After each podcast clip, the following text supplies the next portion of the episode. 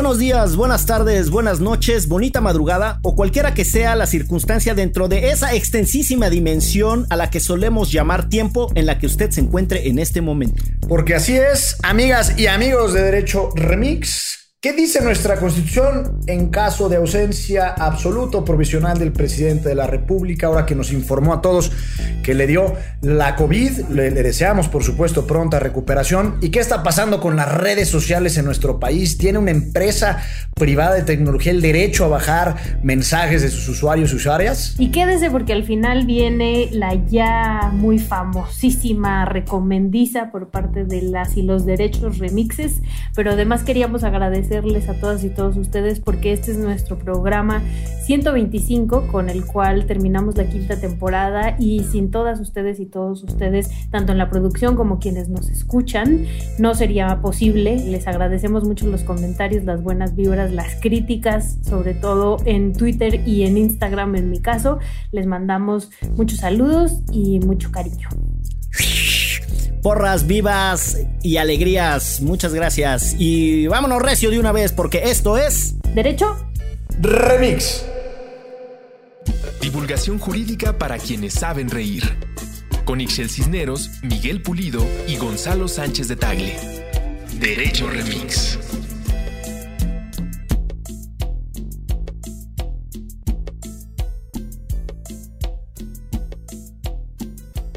Seguimos con las intensidades que nos está regalando el año 2021. Y para no variar, ya se hizo una bonita costumbre esto de retomar los temas de inquietud y de interés popular a partir de la revisión de las redes sociales y de las preguntas abiertas que hace la producción. Y salió el tema que está en boca de todos en este momento porque no sabemos exactamente cuándo estará usted escuchando este, su podcast de divulgación jurídica favorita, pero con toda certeza será después de que se hizo el anuncio de que el licenciado Andrés Manuel López Obrador, presidente de la República Mexicana, contrajo el COVID, por lo que tiene Ah, no, es la COVID, ¿no? Porque es, ¿cómo, cómo nos corregiste la otra vez, Chelagüera? Ya me enredé. Justo estaba viendo en la RAE y las dos son aceptadas. La OMS usa la COVID. Entonces puedes decir el COVID o la COVID, pero si quieres apegarte a lo que dice la OMS, es el COVID. El COVID. Ya si quieren ser muy intensos con el uso de su lenguaje, amigas y amigos de Derecho Remix, cómprense el diccionario panhispánico de dudas que lo saca uno de buenos atolladores de vez en vez. Sí. Que por cierto, esa referencia a panhispánico no tiene que ver nada con el partido Acción Nacional que fundaran eh, González Luna y Gómez Morín, sino se refiere a una suerte, que ese, ese pan es algo así como unidad, ¿no? O sea, como pan árabe. No, es todos, es como, ¿Todos? como, mm. como Sí, por ejemplo, Panteón significa todos los dioses. Mira tú. Mira este abogado tan laureado. Porque panafricano es el referente de la unidad africana. Ahora entiendo que entonces es propiamente todos los africanos, ¿no? Y la carretera panamericana es la que va desde la Patagonia hasta el eh, hasta los Estados Unidos. ¿Y el pan dulce? Y las pantuflas. A ver, ¿dónde lleva la, dónde lleva la N pantuflas? Los panvasos. Miren qué bonitas mis pantuflas. Ah. Mis hermosas pantuflas de cuarentena. Muy bellas, chela, güera. Pues muy bien, entraremos de hecho al tema de Acción Nacional de Refilón a petición de comentar lo que está sucediendo en las redes sociales y el trense que se está dando todo el mundo con Twitter y Twitter con todo el mundo. Pero antes de movernos al desahogo de los temas que trataremos bajo el poderoso y científico método jurídico del cuachalangueo, eh, ¿cómo están muchachos? Pues bien, fíjate, este, sigo librando al bicho, ¿no? Hasta el momento, Ixelita 25, COVID 0. esquivando. lo sigo esquivando. Me he hecho tres pruebas en toda esta cuarentena y las tres han salido negativas incluyendo la de anticuerpos, entonces quiere decir que no me ha dado ni maíz, a menos que haya sido asintomática y que no haya generado anticuerpos, que espero que no sea así. O que hayas tenido una carga viral extraordinariamente baja, que también podría ser una explicación. Pero esperemos que no, nada más no me haya dado. Ya. ¿Y tú, manito? Yo muy bien, comenzando la semana. Sabrán que estamos grabando lunes. A mí siempre las semanas, los lunes son días que me cuestan mucho trabajo, les debo de decir. ¿Por qué razón? No lo sé. Pues es que el lunes ni las gallinas ponen, manito. Pero bien, contento dentro de lo que cabe y pues aquí haciendo frente a la incertidumbre planetaria que vivimos, ¿no?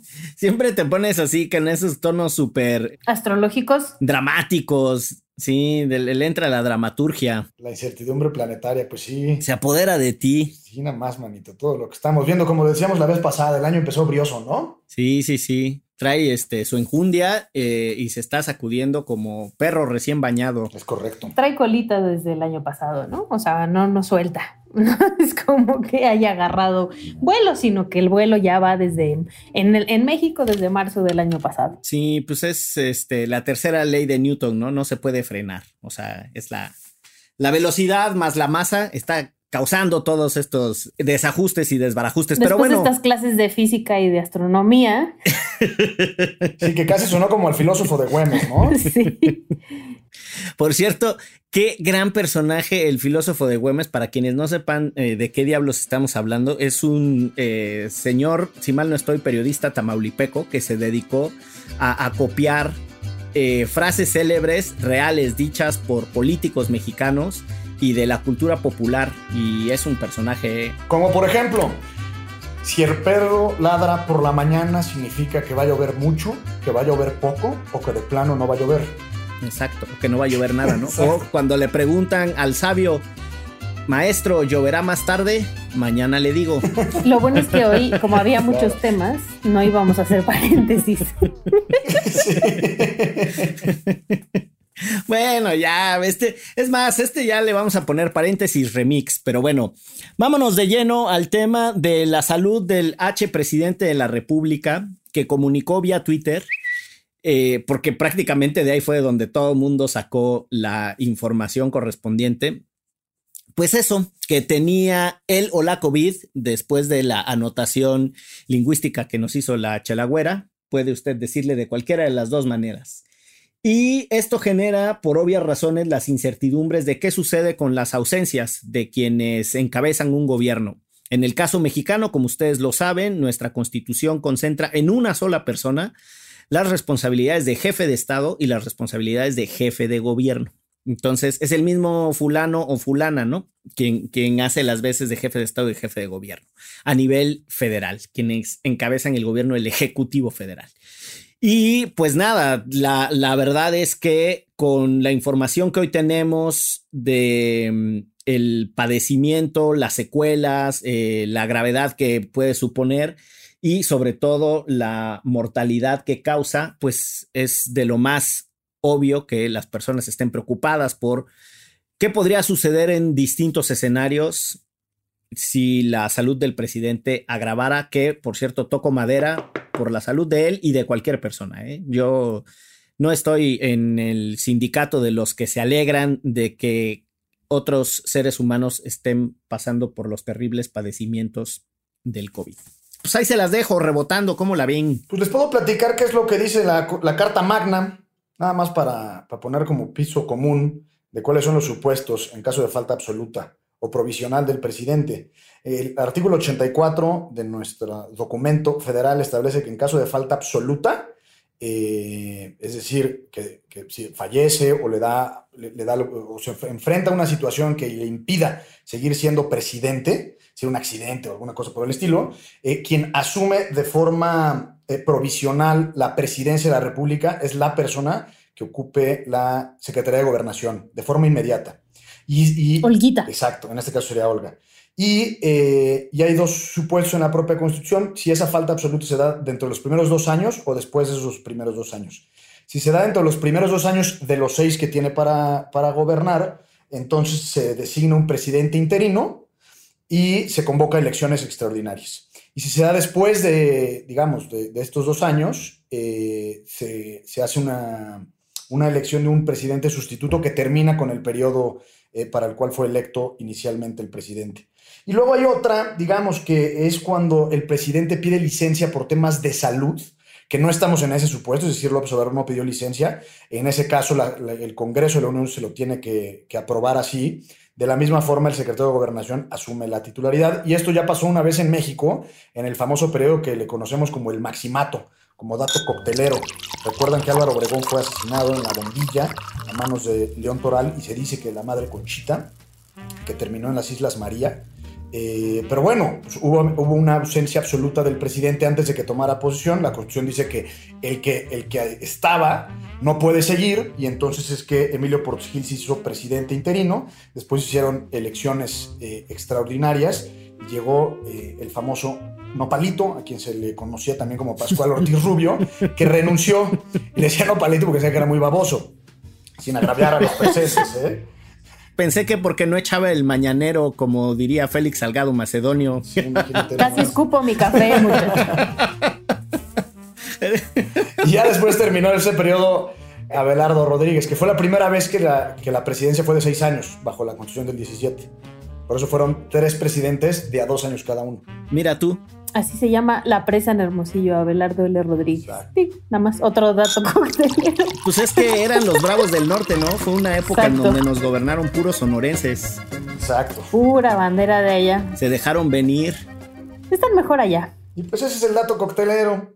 Oye, manito, pero para todo fin práctico, eh, si sucediese algo, no solo al presidente actual de la República, solo para para ponerlo en, contexto concreto, a cualquier persona que esté ya en su segundo año, más bien en el año dos más un día de su mandato, entonces pasa lo del presidente sustituto y ese agarra desde ahí las riendas del país hasta que termine el periodo, ¿no? Exacto. Que sería esta circunstancia. Lo nombra el Congreso. Con la salvedad de que en el 2012 se hizo una reforma precisamente para evitar lo que en algún momento todo el mundo temió, que algo le sucediera a la persona eh, que al presidente de la República y que hubiera algunos días o semanas en donde el Congreso no se pusiera de acuerdo. Por eso es que de inmediato asume la presidencia el secretario o la secretaria de Gobernación durante 60 días. No manches, imagínate Monreal, ¿no? Hay que mandarle muy buenas vibras a nuestro presidente, por favor, para que salga de estas.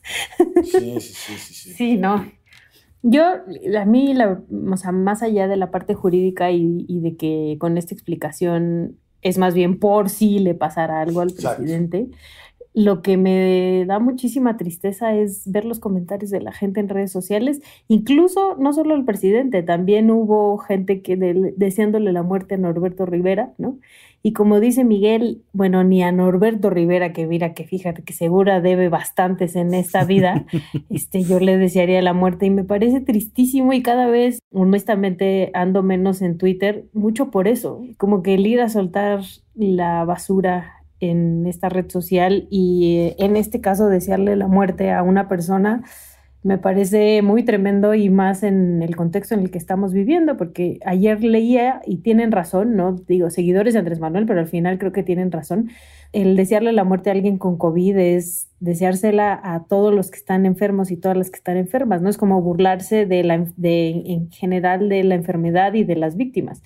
Entonces sí me parece muy triste y muy ruin. Y además de verdad no quieren que se muera el presidente. O sea, la crisis política en la que entraríamos sería tremendísima para cómo está el país de polarizado. E imagínense a Monreal de presidente, por favor. No, imagínate a Olguita. Híjole, la verdad prefiero el Guita que a Monreal, ¿no? Pero Monreal no sería, ¿eh? Monreal, bueno, salvo que lo elijan sus compañeros. Por eso, o sea, a eso me refiero, a ese, ese muchacho se mete en todos lados. Está súper complicado el, el escenario en los sistemas que concentran tanto poder y tanta responsabilidad en una sola persona. Y esto me hace pensar en un debate muy viejito que es el de la salud de quienes nos gobiernan, ¿no? O sea, hay, hay dos aristas por las que me, me gustaría irme. Una es cómo se debate cuáles son las facultades de las que debe disponer una persona que tiene una responsabilidad personalísima, en este caso la de ser jefe de Estado y jefe de gobierno, como es el, el, caso del presidente de la República. Llama la atención, por ejemplo, que la constitución sí tiene referencias a qué se hace cuando un integrante de la Junta de Gobierno del Banco de México no tiene las facultades físicas o mentales para desempeñar el cargo, hasta por seis meses, ¿no? En un periodo y entonces ahí se refiere eh, con mucho detalle qué se tendría que hacer, pero incluso lo que me llama la atención es que se enuncia enfáticamente eh, en, en, ese caso el tema de las, de las facultades físicas y mentales. En cambio, en el caso de la presidencia de la República, de lo que se habla propiamente, y me corregirás tú, Gon, es de ausencias. Ausencia absoluta, sí. No, ausencias temporales o absolutas. Es decir, hasta el mito del presidencialismo mexicano es como si quien está en la presidencia no pudiera ser objeto de discusión de si tiene las facultades físicas o mentales para desempeñar el cargo. Y esto que parece una, una frivolidad, la verdad es que es un debate tanto jurídico como político bastante denso. No sé si ustedes se acuerden cuando se hizo el chisme de que Fox tomaba Prozac y hay una entrevista en donde Jorge Ramos le dice... Que se lo, se lo daba Martita, deja tú, había ya una red ahí que mantenía lúcida al presidente. Sí, además de Toluache, Martita también le echaba el Prozac. Primero le echó el Toluache, se lo ligó y ya luego le echó el, Prozac para tenerlo acá planeando, ¿no? Pero, y por eso traía la mano guanga que refería a Gonzalo. Eso se debe, era un, padecimiento, era una consecuencia. No, hubo un debate muy intenso e incluso ese debate de si alguien que estaba tomando antidepresivos significaba que entonces no tenía las capacidades mentales, la estabilidad psicológica para llevar los destinos de un país. Y la verdad es que son muchísimas las personas que han estado en esa circunstancia de salud hay un libro de editorial Ciruela muy bonito que se llama En el poder y en la enfermedad.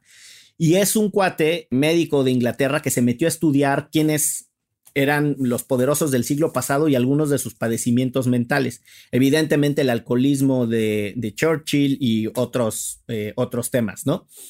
Pero ahí un poco lo que me interesa poner sobre la mesa es que la discusión sobre atributos individuales sí es pertinente cuando esas personas concentran tanto poder. O sea, el, presidente de la República en realidad delega el poder en los secretarios de Estado, pero él los puede remover libremente. Nosotros escogemos a una persona y hay algunos cargos que poco a poco hemos ido modificando con un sistema parlamentario que tienen contrapesos y que tienen audiencias y que tienen validaciones, votos mayoritarios y la chingada pero en términos generales es poder ultra concentrado. Y además esta es una de las características de los regímenes presidenciales. Pero bueno, ese es un debate. Y el otro debate es cuánta información deberíamos conocer de la salud de nuestros gobernantes. Que ese debate también se dio con Calderón, ¿no? Y lo del supuesto alcoholismo, que además este, terminó con Carmen Aristegui sin trabajo. Exactamente. Bueno, ahí era un, un chismesote. Y la primera vez, por lo menos en la época moderna, que se da información sobre la salud de un presidente y cuánto tiempo estará sin tener control del país para tomar decisiones fue cuando mm, operaron a Fox y lo tuvieron que, que sedar completamente, o sea, estaba en anestesia total por cuatro horas. Y resulta que en esos momentos México estaba sentado en el Consejo de Seguridad de la ONU y los gringos nos estaban echando, nos andaban, nos andaban aventando la lámina para que votáramos a favor de la guerra en Irak. Echando un montón. Y sí, y Fox dijo, ahorita vengo, voy a que me operen. y, es una circunstancia muy particular porque estuvo sin tener el control del país en una circunstancia en donde la única persona que podría tomar esas decisiones tan relevantes era él.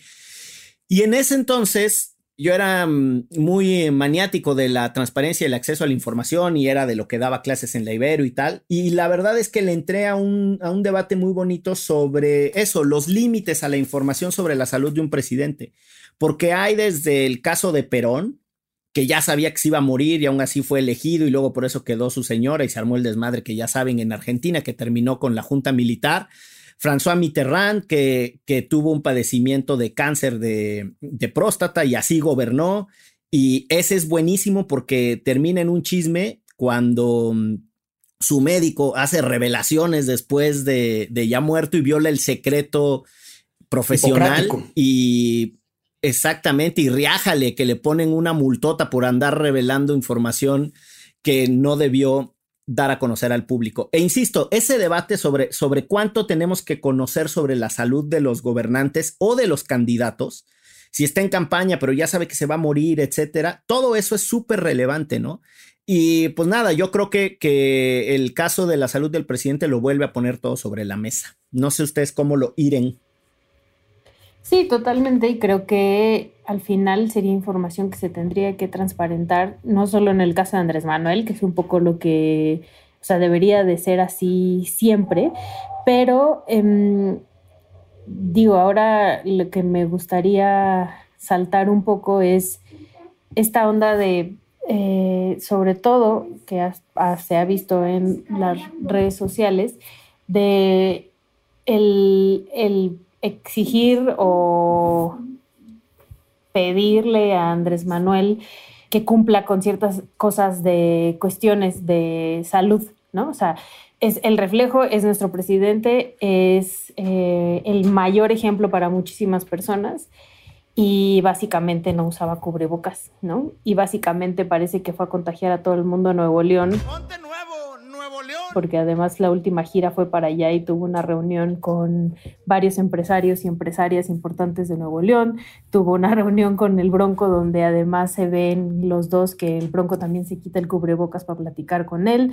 Entonces, ya saltando más allá de la parte legal y la parte de la salud del presidente, también el ejemplo que había dado el presidente hasta el día de ayer, sobre el, COVID o la COVID, como le quieran decir, este, mm, me parece súper grave, ¿no? O sea, ya lo habíamos mencionado acá, el no seguir con las propias indicaciones de la OMS y ahora lo tenemos enfermo, ah, no sé si se acuerdan que además antes de, de entrar al cargo, creo que fue antes de entrar al cargo, tuvo un problema del corazón, ¿no? Que lo operaron y está malo del corazón, ¿no? Está malo del corazón, tiene hipertensión y ahora em, nos enfrentamos, o por lo menos, bueno, a mí me parece súper irresponsable porque al final es el líder de un país. Insisto, no queremos que le pase algo en este momento. Y ahí vuelvo un poco a tu planteamiento, Miguel, de cómo pues, la salud de personajes tan importantes como lo es él es de, debería de ser información pública porque nos importaría a todas y a todos, ¿no? O sea, yo de verdad no quisiera pensar la crisis en la que podríamos entrar como país si el presidente llegara a morir, en principio por imprudente, ¿no? Porque además fue de los pocos presidentes en el mundo que no se puso la vacuna, porque, pues primero el pueblo, lo cual creo que va muy de la mano con, como siempre es Andrés Manuel, pero aún así, pues es el líder de una nación, el cual podría traer muchísimo conflicto si algo le pasa. Yo agregaría solo, digamos, decirlo en mis palabras, a mí me parece que López Obrador ha sido absolutamente irresponsable, no sé si se acuerdan hacia, pues más o menos principios de la pandemia, por ahí de marzo, abril del año pasado, que estaba en Oaxaca y se sentó a comer con una señora en lo que parecía ser una fonda, un lugar típico, tradicional de comida oaxaqueña, y que le dijo a todo el mundo, ustedes tranquilos, ustedes sigan saliendo y sigan comiendo y sigan viendo a la familia y síganse abrazando y demás. Y creo que ese patrón de, conducta por parte de López Obrador es el que ha tenido durante toda la, crisis sanitaria. Y creo que es irresponsable por dos razones o por tres. La primera es por el ejemplo, que ya lo decía la Chelagüera, es decir, el testimonio del propio presidente al no usar cubrebocas, al no al no dar mensajes, digamos, que alienten a las personas a, cuidarse, y responsable en la medida en la que ya él no es una influencia moral, como decía López Gatel, sino ahora sí es una influencia infecciosa, eh, y en esa medida pues, puso en peligro a todas las personas que vio, eh, y en particular a los, yo diría, a los del avión, que ni la debieron ni la temieron, eh, y de repente tú estás con el presidente y, y pues que papas, salió positivo. Eh, y en tercer lugar, coincido con Miguel por lo que hace a la salud. Es un tema muy, iba a decir sensible, pero no es la palabra. Está en una zona muy gris entre qué tanto es tantito respecto a lo que deberíamos saber de la salud de una persona, eh, en este caso el presidente de la República. Eh, y, en esa medida deberíamos saber lo que eventualmente puede impedirle seguir con su trabajo. Pero creo que yo ahí me parece igualmente irresponsable, no solo en las cuestiones de, la infección como tal y en el manejo de la pandemia, sino que él, lo mismo al subirse a un avión eh, comercial que pone en peligro su, vida, es decir, los protocolos de seguridad no son los mismos que si viajara en avión privado, es lo mismo con el tema del COVID. Es decir, la salud del presidente, más allá de, si nos caiga bien o mal, eh, pues es una cuestión de seguridad nacional. Eh, accidentes hay, cosas suceden todo, todo el tiempo y a todo mundo, pero el hecho de que eventualmente por irresponsable o por irresuelto López Obrador le pueda pasar algo que pudo haber sido previsible, eso es lo que se me hace que ahí es donde está el tema de la irresponsabilidad. A mí me parece que mm, el, el tema de la divulgación de información más allá de la subjetividad de decir si el presidente es una fuerza moral, como dijo López Gatel, ¿no? O si tiene o no un poder simbólico, yo creo que hay un, un tema muy concreto. Se la pasaron peleándose con la contribución que significaba sí o no el uso del cubrebocas, diciendo que no había evidencia científica contundente para el uso del cubrebocas, ¿no? Y a mí me parece que esa dimensión de la autoridad de propagar información imprecisa en un asunto tan sensible como el que describe Ixchel, ¿no? Es una pandemia, tenemos pocos elementos, etcétera. ¿Qué tendría que hacer la autoridad? ¿Cuánta información y cómo la procesa? Pues eso, eso me parece que sí tiene una aproximación jurídica, para no dejarlo en el renglón estrictamente de si se comportan bien o mal moralmente hablando, ¿no? A mí me parece que ahí eh, en lo que hay que enfatizar es que conforme avanzaba la evidencia científica de que el uso del cubrebocas era una medida que evitaba la propagación, eh, el gobierno federal y particularmente el subsecretario López Gatel y el presidente se quedaron en la necia, ¿no?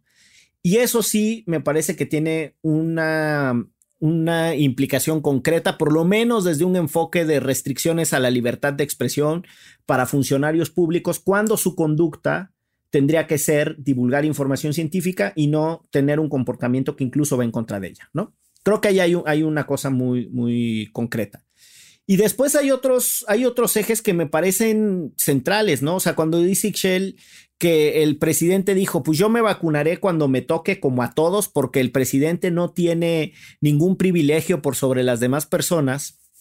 Ahí a mí me parece que estamos otra vez frente a la incapacidad de entender que en él se concentran todas las responsabilidades de las que hablaba al inicio, ¿no? O sea, al ser jefe de Estado y jefe de gobierno, su ausencia tiene implicaciones gravísimas para el derrotero de un país, de una sociedad, de las fuerzas políticas, de la estabilidad jurídica, de la estabilidad económica. Entonces, hablando de las excepciones que se le pueden hacer al famoso triage o triaje, yo creo que los jefes de Estado están en una circunstancia particular en donde utilizando el propio lenguaje del presidente, él tendría que ser vacunado porque él ya no se pertenece. ¿no?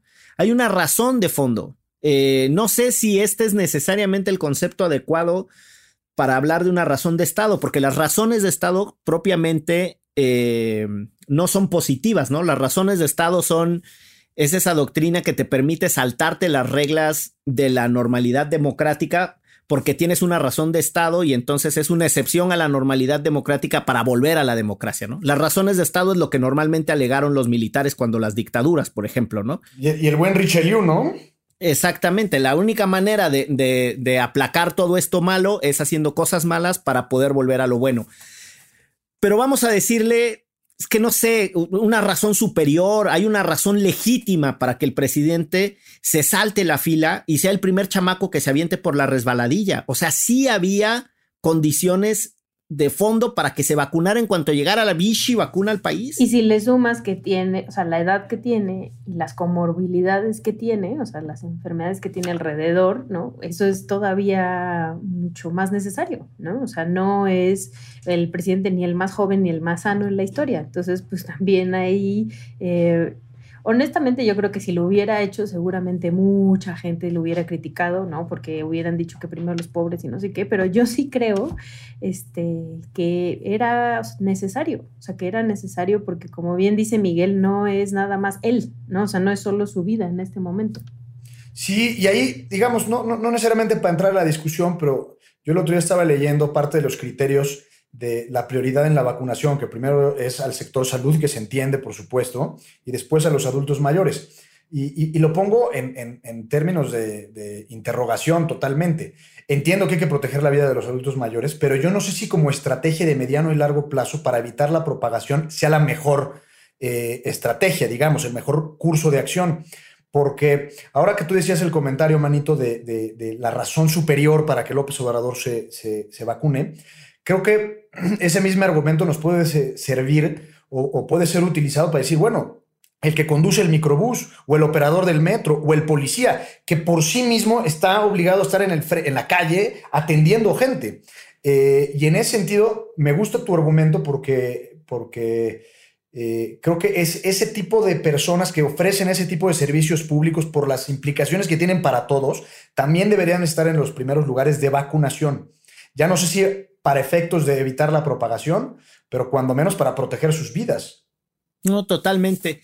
Antes de ir al, corte correspondiente, me parece que hay un temilla ahí medio suelto con, con lo que estás pasando a propósito de la salud del presidente y es que no vamos a saber por cómo se comporta la enfermedad el tipo de ausencia que tendrá. O sea, por ejemplo, hay personas que enfrentan periodos de crisis de falta de oxigenación y tienen que estar temporalmente, ¿no? Eh, pues están con fiebres y tienen que estar temporalmente conectados y que si el oxígeno y que la madre.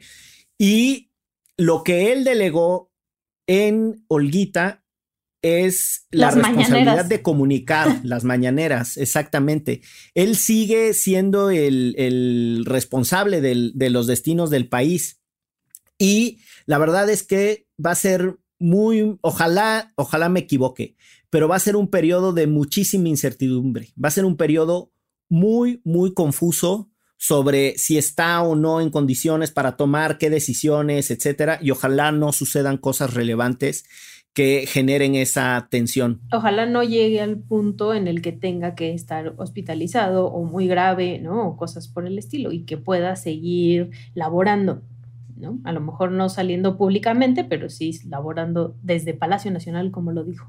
Sí, y que seguramente, y hay buenas razones para eso, deberá tener acceso a un tratamiento médico privilegiado, a los cócteles a los que nadie más puede acceder, que es un poco lo que sucedió en el caso de Trump, porque su salud sí es relevante. Y no quiero decir que hay vidas humanas que valen más que otras, por eso decía que no es sencillo encontrar el concepto y la verdad es que se me escapa en este momento una manera para referirlo jurídicamente, pero a mí me parece que hay buenas razones para entender que la salud del presidente hay que atenderla de manera prioritaria por sobre las de otras eh, personas. O sea, es decir, sí tienen que estar un médico personal ahí con él, etcétera. Que por cierto, ese es otro temota, ¿eh? los médicos personales de los jefes de Estado. Las cosas que saben esos muchachos.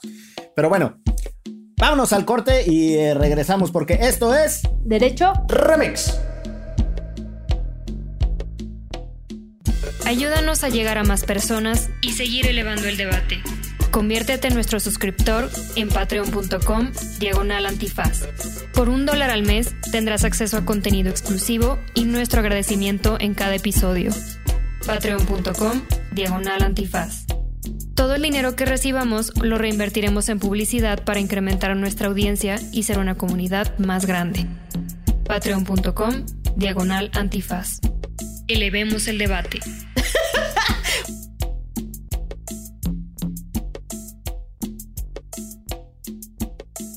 Regresamos a Derecho Remix y bueno, siguiendo con las benditas o malditas redes sociales, yo ya ni sé, que por cierto yo ya, como lo dije, he preferido alejarme un poco de Twitter.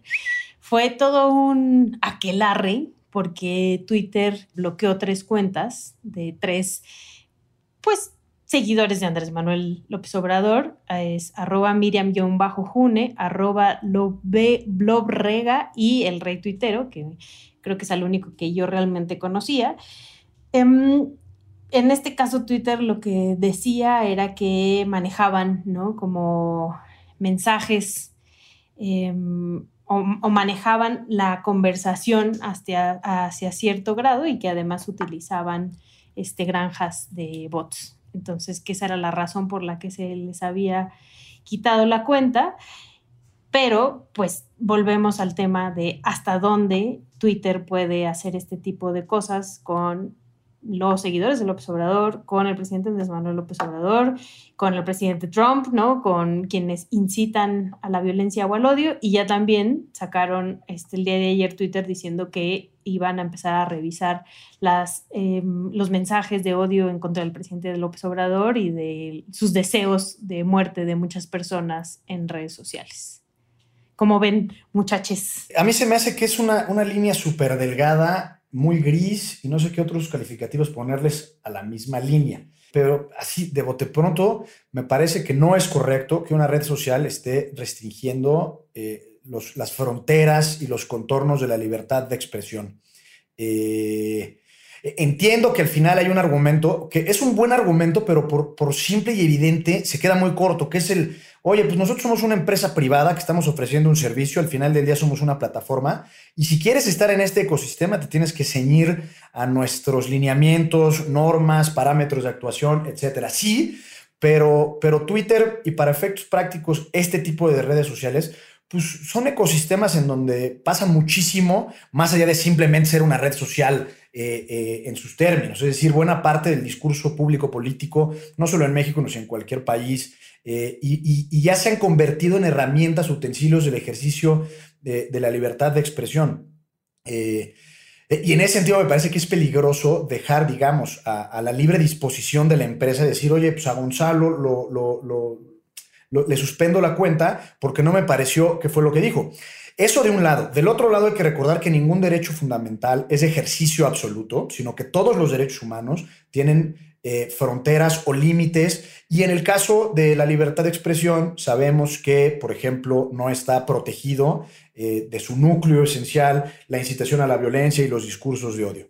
Eh, pero por otro lado, la, propia constitución, que no necesariamente es el debate que estamos teniendo ahora, pero establece que en tiempos de campaña la propaganda gubernamental debe ser suspendida. Es decir, para los servidores públicos se les restringe y se les limita en determinadas circunstancias esa misma libertad de expresión. Entonces, que ahora Twitter será también la policía que, que, que, determine si López Obrador o para efectos prácticos cualquier servidor público está... Eh, vulnerando un principio constitucional. Entonces, me parece que es, que es muy, muy, muy, muy delicado. Y yo sí sería de la idea de que eventualmente se tiene que regular la, la, no sé si la actividad, pero todo esto que estamos viviendo en las redes sociales por varias razones. Eh, sobre todo me refiero tanto a política de privacidad de datos, es decir, qué hacen con nuestra información.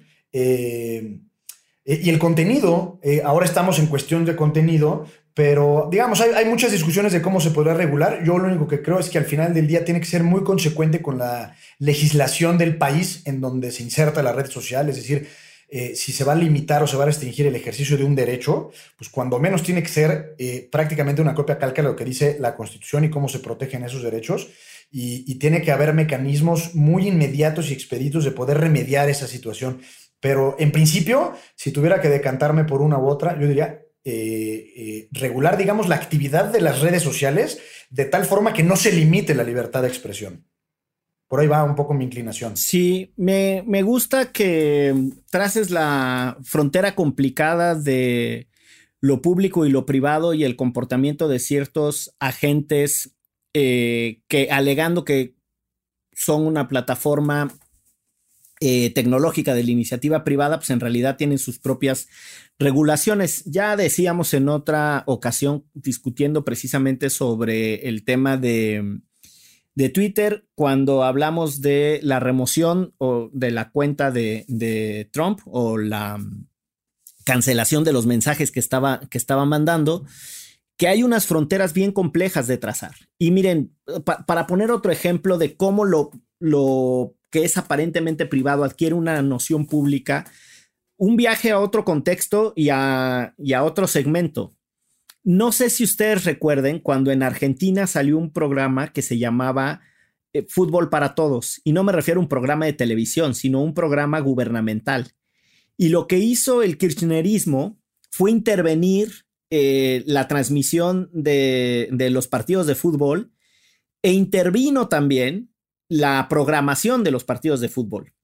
Y terminaron pasando todos, todos los juegos en televisión abierta. Y para que eso pudiera suceder, Entonces ya no había empalme de partidos, porque además salían por la televisión pública y, y, se inició un proceso que, por cierto, si alguien está en la curiosidad de saber más de eso, terminó con unas sentencias incluso, o por lo menos unas investigaciones por asuntos de corrupción. Pero los argumentos que se dieron en aquel entonces en Argentina es que a pesar de que eran entidades privadas, evidentemente los clubes de fútbol, había buenas razones de interés público para hacerles una intervención fuerte desde el Estado. Eso es lo que sucede, por poner un ejemplo con Twitter, ¿no? Es, es una em, plataforma privada que es la que usa el presidente para dar su aviso de que tiene una enfermedad. O sea, nada más para ir ubicando. Y ese debate de, eh, diría Garzón, no me refiero a, Baltasar Garzón, sino a Ernesto Garzón Valdés, en su ensayito que por cierto encuentran en los cuadernillos del IFAI, ahora INAI, organismo al que quiere desaparecer López Obrador. Para que vean, ¿eh? No he perdido la habilidad del paréntesis. Ernesto Garzón Valdés tiene un, documentito que se llama Lo íntimo y lo público y lo privado. Y precisamente problematiza eso, ¿no? Y ahí también habla de la enfermedad de François Mitterrand, ahorita me estoy acordando. Pero lo que quiero decir es que esas fronteras en las sociedades modernas están muy desdibujadas. Y es sumamente problemático para nuestros tiempos entender en dónde están los límites y cuándo se regula y cuándo no se regula. Hay, hay un... Em, artículo muy bonito en el Bergman Klein Center for the Internet, que es un, centro de Harvard, que toma un artículo de Jack Balkin, que es un profesor de, Yale, este, y en, y en, uno de los apartados de ese artículo precisamente habla de lo que dice Gonzalo. Ya estás para escribir en el Bergman eh, Center, Gon. Eh, y ahí eh, la verdad es que es súper interesante porque el concepto de, la libertad de expresión o la libertad de discurso o de free speech, como le dirían los gringos, con la intervención de los actores privados y cuándo regulas, cuándo no regulas, cuándo los destrabas, cuándo, los intervienes, eh, va a ser muy interesante y yo sí creo que estamos viendo las polémicas de, nuestros tiempos y de esta generación, porque no es cierto que el mercado se regula a sí mismo, ¿no? No, no, no es suficiente la autorregulación e, para estos tipos de actores. La semana pasada estaba en una plática con Luis Fernando García de la R3D, a quien le mandamos muchos saludos, porque este, a quien sí mandamos a saludar con mucho cariño. Y justo lo que decía Luis Fernando, que además pues es especialista en el tema, en principio era que em, el, o sea, el solo decir, tú firmaste un contrato, ¿no? Al aceptar estar en Twitter y ya con eso ya, ¿no? Te tienes que atener a lo que diga Twitter. Dice, decía Luis Fernando, no, o sea, cuando, o sea, en la realidad no es como que tú firmaste un contrato para ser un, eh, puse el ejemplo, para ser esclavo de una persona y todo el mundo te lo va a permitir porque porque ya firmaste el contrato y es como, no, eso va en contra de las leyes, en este caso de nuestro país, y aunque hayas firmado el contrato y aunque le hayas dicho ok a Twitter, hay leyes en cada uno de los países que no, o sea, que esos contratos tendrían que estar regulados y aparejados con las leyes de los países, ¿no? Entonces, justamente en, en el caso de Twitter y también, y bueno, y de las redes sociales en general, que es decir, no es suficiente con decir, ay, tú ya firmaste, ya te jodes a lo que te diga Twitter, lo tienes que hacer y ellos realmente son los mandamases, si esto choca con las leyes locales y con las libertades y los derechos humanos.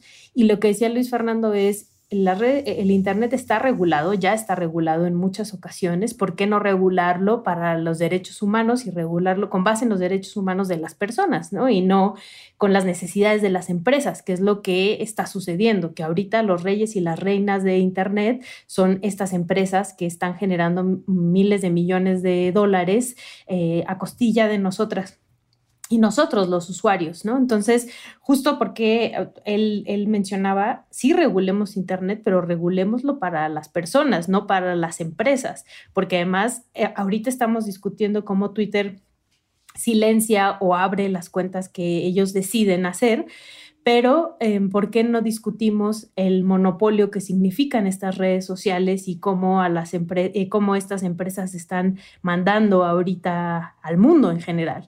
Entonces, em, decía ya por último Luis Fernando, es para Twitter es muy eh, divertido y muy relajante que nosotros nos estemos preocupando nada más por si silencia Trump, mientras ellos se siguen haciendo ricos por ser empresas monopólicas y nadie está tocando esos temas. Entonces volteemos a ver realmente a las empresas que están detrás de esas redes sociales aquí en México y, le daba una palomita de visto bueno a lo que decía el presidente Andrés Manuel López Obrador de crear su propia red social, porque al final, pues es eso, tú te estás, este, tú estás siguiendo los pasos de, en este caso, la red social que, en la que tú quieras estar, pero realmente no eres eh, libre ni vaga, en el caso de Twitter, aparejado a las leyes locales. Sí, yo quisiera, o sea, lo que decía Luis Fernando me parece que es fundamental entenderlo, por ejemplo, el Instituto Federal de Telecomunicaciones, que a partir de la reforma a la Constitución en el 2013, tiene a su vez eh, la competencia y la atribución para regular eh, las prácticas monopólicas eh, absolutas o relativas en la materia. Y en ese sentido está pendiente que saque unos lineamientos que son muy, muy importantes, que se llaman los lineamientos sobre neutralidad de la red, que implica que el proveedor de acceso a Internet, es decir, AT&T, Easy y etcétera, no pueden discriminar en función de contratos que le pague, por ejemplo, Twitter al proveedor de Internet para decirle, oye, ponme a mí más rápido o que mi información fluja de manera más correcta o, no sé, eh, si Amazon se pone de acuerdo con algunos, pues que, los programas que ves en Amazon los veas de mejor calidad que los que ves en Netflix, por ejemplo. Pero en ese sentido, y retomando lo que decía Miguel, que creo que es muy importante eh, eh, respecto a lo público y lo privado, hay que, no hay que perder de vista que incluso una plataforma como la de Twitter, si bien no necesita un título de concesión para operar en México porque hay un principio que se llama libre concurrencia en el mercado, eh, utiliza un bien de dominio público que es el espectro radioeléctrico, es decir, de todos los mexicanos, para prestar y llevar a cabo su, servicio. Y por otro lado está inserto en el gran concepto de telecomunicaciones, que son servicios públicos de interés general. Es decir, en nuestra propia constitución eh, hay dos referentes eh, normativos que te darían pie como para decirle, oye, Twitter, a ver, camaradas, pues no pueden andar ustedes haciéndole de que, de, a la moralina de quién sí puede hablar y quién no puede hablar y bajo qué condiciones y en qué horarios, etcétera. Eh, eh, y en ese sentido, yo creo que sí es importante tomarnos en serio una discusión de cómo entrarle al quite regulatorio a las redes sociales sin perder de vista que, que quizás el mejor criterio es que eh, es la mayor libertad posible, tanto del operador como de los usuarios. Y señalar lo que decías del IFT, ¿no? O sea, poner ahí el asterisco de que no han eh, regulado, ¿no? O sea, que ya tienen ese mandato que igual lo ponía Carlos Brito en Twitter, que también Carlos Brito estuvo en la R3D y ahora es regidor en Jojutla, lo ponía, volteemos a ver a nuestras propias instituciones, ahí hay un pendiente y un pendiente grande que nuestro propio organismo, el IFT, no ha cumplido. Sí, y cuando decías esto, Ixchel, de mm, cómo se discute el tema de si tú firmas o no firmas un contrato, etcétera, me acordé de un artículo muy bonito de mm, un chileno que se llama Íñigo de la Maza, porque tiene una de las introducciones más creativas que yo he leído para un, un artículo que polemiza sobre cosas de derecho. Y en realidad lo que hace Íñigo es que echa mano de uno de los últimos libros de Humberto Eco. Y lo que dice es que Humberto Eco documenta que en el medioevo había un consenso sobre la existencia de los unicornios. Y cuando Marco Polo empieza a viajar y llega a las praderas en donde encuentra a los unicornios, eh, los describe que sí existen, pero que no son exactamente como se los habían imaginado, ¿no? son un poquito más chaparros, son bastante más gordos, en realidad así caballo, caballo no parecen. Y pues, ¿cómo iba a ser si en realidad lo que Marco Polo estaba describiendo eran los rinocerontes, ¿no? Pero como les vio un cuerno, pues dijo, ahí están los unicornios, ¿no? Y ese, eh, y ese es el ejemplo y la introducción que usa Íñigo para criticar los contratos de adhesión. Que existe un consenso de que son contratos, ¿no? Como existió un consenso de que existían los unicornios, pero en realidad no son eh, propiamente eh, contratos, en realidad son rinocerontes, es decir, son otro animal. Los contratos de adición son muy abusivos, pueden ser muy prácticos en el sentido de que tú nada más le das clic si acepto, pero no hay un acuerdo de voluntad, no están suficientemente regulados y en ese sentido yo creo que el desafío de los estados va a ser cómo someter a plataformas como las más evidentes, Twitter o Facebook, pero en realidad muchas otras, porque además se van a reproducir muy rápido y esas eh, formas de utilizar el discurso de pues es mi empresa y en realidad yo me autorregulo y Uber y pues yo en realidad lo que tengo es un acuerdo con las personas y no son mis empleados y entonces el debate de los sindicatos de choferes diciendo, pero tú lucras con el nombre de una sola empresa, unidad de servicio, etcétera. Entonces sí son tus empleados. Es decir, el verdadero desafío del Estado está en esa dimensión de lo público de estas plataformas que aprovechan el mundo digital para moverse a una velocidad y tratar de ser eh, lo más escapadizas de la regulación. Y ahí está muy cabrón. Y un zapatazo que creo que es fundamental decirlo. Eh, hasta hace muy poco no estaba regulada la tributación en temas como de, redes sociales. Y, en particular me refiero a Uber, ya que estamos en la digresión, manito.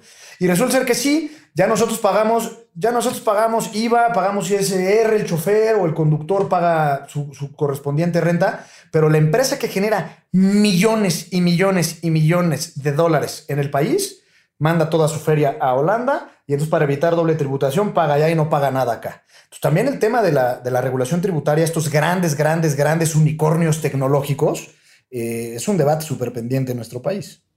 Pues justo ahorita salió la noticia de que la Secretaría de Economía logró que Uber redujera al 50, bueno, Uber, Rappi y las empresas de comida redujeran al 50% lo que le cobraban a restaurantes, porque era 35% de la cuenta, o sea, es un dineral. ¿no? Del ticket, ¿no? Ajá, de lo que te sale el ticket del 35%, por eso los restaurantes no querían entrarle. ¿Por qué? Pues porque no les conviene, pero Uber se está haciendo mega rico con eso y además, como bien dices, Miguel, no se hace responsable de los trabajadores y las trabajadoras que tiene. ¿no? Que eran, que son, que además les llaman socios repartidores, pero son socios de nada, o sea, no les dan una parte de la empresa, evidentemente.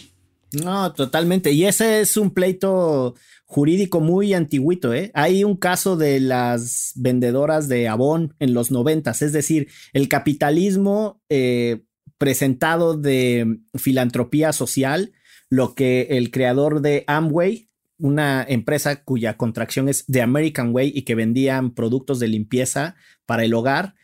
Eh, él decía que era un capitalismo redistributivo social, pero nadie era su empleado y era súper piramidal y no se hacían cargo de las contribuciones de nada. Y es la precarización, la precarización en la vida moderna desde esas plataformas. Pero bueno. Hay que escuchar, perdón, hay que escuchar el uno fue, quizás estuvo dentro de los primeros 10 episodios de Derecho Remix, el que estuvo con nosotros Magdalena Sepúlveda. Sí, cómo no. Que habló justamente de, estos temas, de cómo entrarle a, la, tributación por parte de estas empresas y evitar abusos y gandallismos. Por ahí anda. Sí, sí. Pues vámonos a la tradicional eh, recomendiza. Vámonos, Recio, de una vez. Este, a ver qué traen ahí en, en su libreta mágica, en sus apuntes mentales en sus horas de desvelo o, o nomás ahí para, para ponerle sobre la mesa a la banda. Manito. El propio Manito, tengo una recomendación que es un libro fundamental en la historia constitucional de nuestro país, Manito. Eh, llegó a ser época y casi ese solo libro cambia de época a las jurisprudencias de este país, que es la reforma a la Constitución en materia de telecomunicaciones, el modelo del Estado regulador en México de eh, mi amigo Julián Domínguez y su servilleta Gonzalo Sánchez Tagle. Pero nada, es una aproximación a estos temas de telecomunicaciones desde una visión muy constitucionalista, no tanto técnica, es decir, no tanto de los fierros. Eh, pero pues para quienes les interese, ahí está. Yo nada más porque ya acabé de leerlo, es, justo también habla mucho de cómo en México somos especialistas en violar la ley y es el libro de Penilei Ramírez, Los Millonarios de la Guerra, que habla cómo eh, nuestra clase política se hizo rica con eh, esta llamada guerra contra el narcotráfico, en el cual eh, muchos funcionarios públicos están involucrados, involucradas, y al final terminaron siendo eso, los millonarios del dolor y haciéndose ricos con las víctimas. Se lo recomiendo mucho. Habla esencialmente sobre el caso de García Luna, pero es más bien como dice el licenciado Bucles, eh, un macro, macro, macro, proceso que están utilizando los gringos para, bueno, que están investigando sobre todo los gringos, pero ya también hay investigaciones acá en México sobre cómo nuestra clase política se hizo multimillonaria con el dolor de miles de personas en los millonarios de la guerra de Perilei Ramírez. Yo les quiero llevar una eh, recomendación bastante viejita uh, para aproximarse a la vida de Bartlett. Pero no vayan a creer que de Manuel Bartlett, sino a la vida de Josiah Bartlett, que es un personaje ficticio de la serie llamada West Wing, que fue un ícono de la ciencia política, es el antecedente de The House of Cards. Nada más que mm, ahí el personaje que era Martin Sheen no es tan malvado como lo era el de House of Cards, que era Frank Underwood. ¿Cómo se llama? Sí, Frank Underwood. Frank Underwood. Pero por lo que es relevante es porque... Que además era malvado en la serie y el actor también era bastante malvado.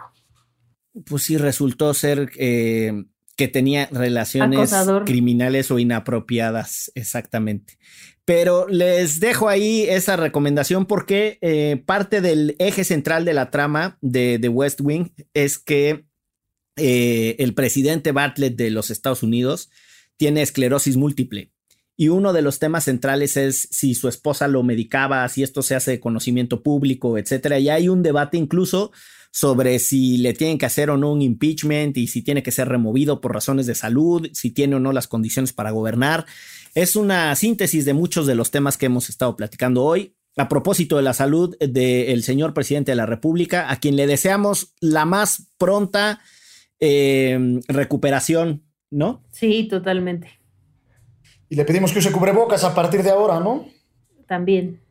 Exactamente, esperando que se ponga bien con inmediatez que tome las medidas correspondientes. Eli, y también les mandamos un apapacho y un saludo a todas las personas que tienen familiares enfermos de COVID, sobre todo a quienes tienen familiares graves y también a quienes han perdido a familiares que han sido muchísimas familias en este país y eh, procesos súper dolorosos, algunos cercanos, algunos no tanto, pero igual, por lo menos yo les mando muy buenas vibras y mucho cariño. Me sumo a las buenas vibras. Y nos vamos porque esto fue... Derecho. Remix. Divulgación jurídica para quienes saben reír. Con Ixel Cisneros, Miguel Pulido y Gonzalo Sánchez de Tagle. Derecho Remix.